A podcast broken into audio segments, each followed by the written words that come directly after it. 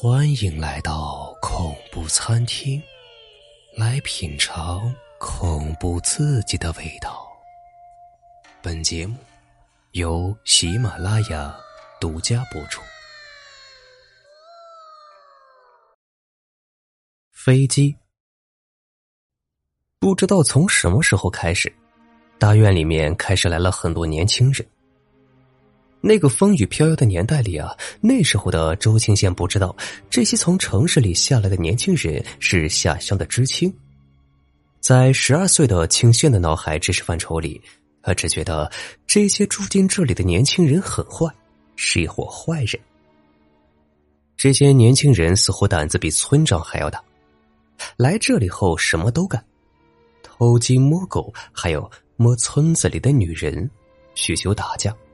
反正所有的坏事，他们都有胆子做，而且做起来理直气壮。每天晚上工作完之后，那几个年轻人就会在地堂上燃起一堆篝火。其中有一个长得很漂亮的女知青，就会站在人群当中唱一首很动听的歌曲。青县虽然讨厌这些外来的知青，但是他却又总是忍不住的偷偷的接近他们。因为这些从外面来的人脑子里面有着那么多丰富的缤纷的知识，他们在一起的时候就会聊他们从城市里面的事物，包括有着四个轮子的卡车在马路上行驶来的时候会冒出一条发着长长的浓烟，会发出很响亮的突突声，里面坐着人一溜烟的功夫就可以去很远的地方。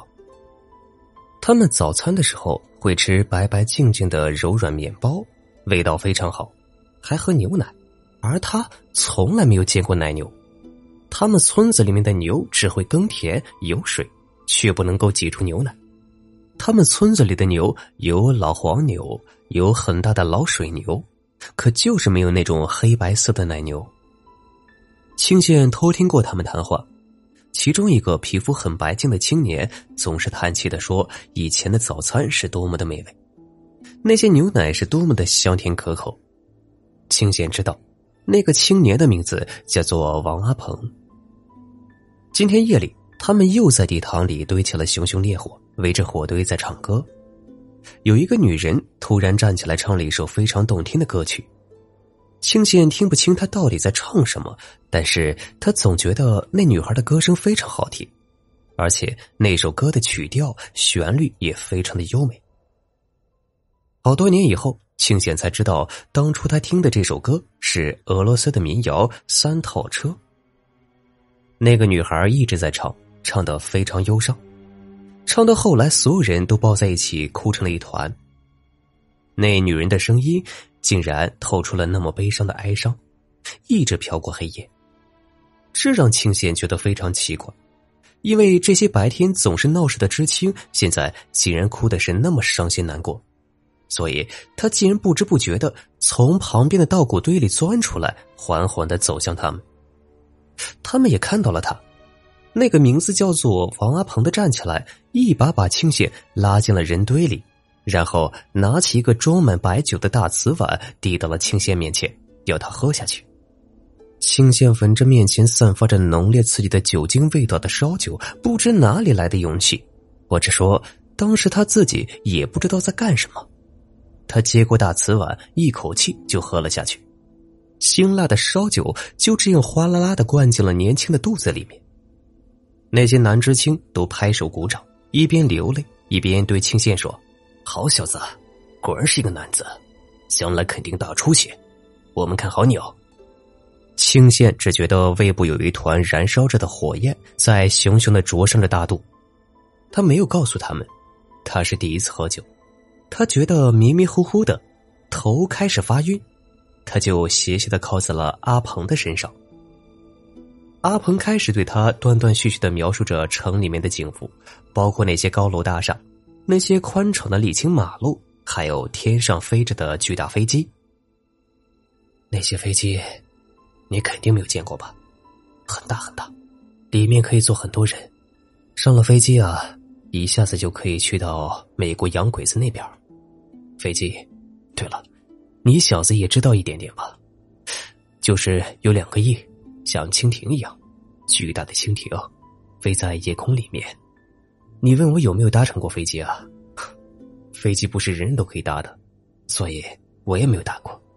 不过我看到过，是很近距离的看，当然不是在书上看到。清仙就这样迷迷糊糊的听着阿鹏断断续续的唠叨，似乎睡着了，进入了漫长虚无的梦里。可是耳朵的听觉却像是有清醒的，可以听到周围如同潮水一般此起彼伏的声音，像很多人在身旁走过，喧哗的说话，可是却不能听到真切的意思。庆宪并不知道自己到底睡了多久，或者说自己昏迷了多长时间。当他朦朦胧胧的睁开眼睛的时候，他看到的是夜空中满天的繁星，整个苍穹那么辽阔。那么深邃，如同一只最深不可测的无底洞，吞噬着这个碌碌无为的凡世。不知为什么，年纪小小的青县，在看到这片浩瀚无边的夜空的时候，内心竟然涌起了一阵一阵的巨大恐惧以及孤单。那一刻，他觉得自己非常渺小，比一个小蚂蚁还要微不足道。他发现那些知青早就跑光了。只有自己一个人睡在还有点星火的木炭旁边。他突然听到头顶上传来震耳欲聋的声响，如同千万个鼓在耳边同时敲打着，发出的地动山摇的声音一般。青仙甚至觉得整个大地都在震动、颤抖，被这巨大的声响震得苏醒过来，不安的耸动起来。然后，清仙感觉从天空上面喷下了一股很炙热的热浪。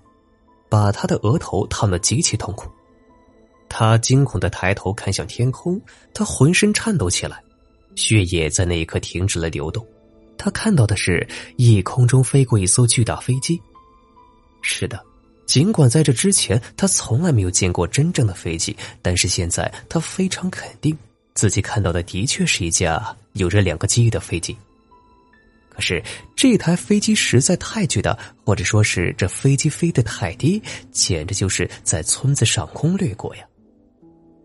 庆羡呆呆的看着这黑色的飞机缓缓飞过，飞机的所有一切都是那么清晰可见，一排一排的窗子里面的灯光明亮的亮着。庆羡甚至在飞机飞到面前位置的时候，他看到窗子里面坐着的人，那些人穿着绿色的军装。可是，那些都是一具具闪烁着惨白颜色的骷髅，一动不动。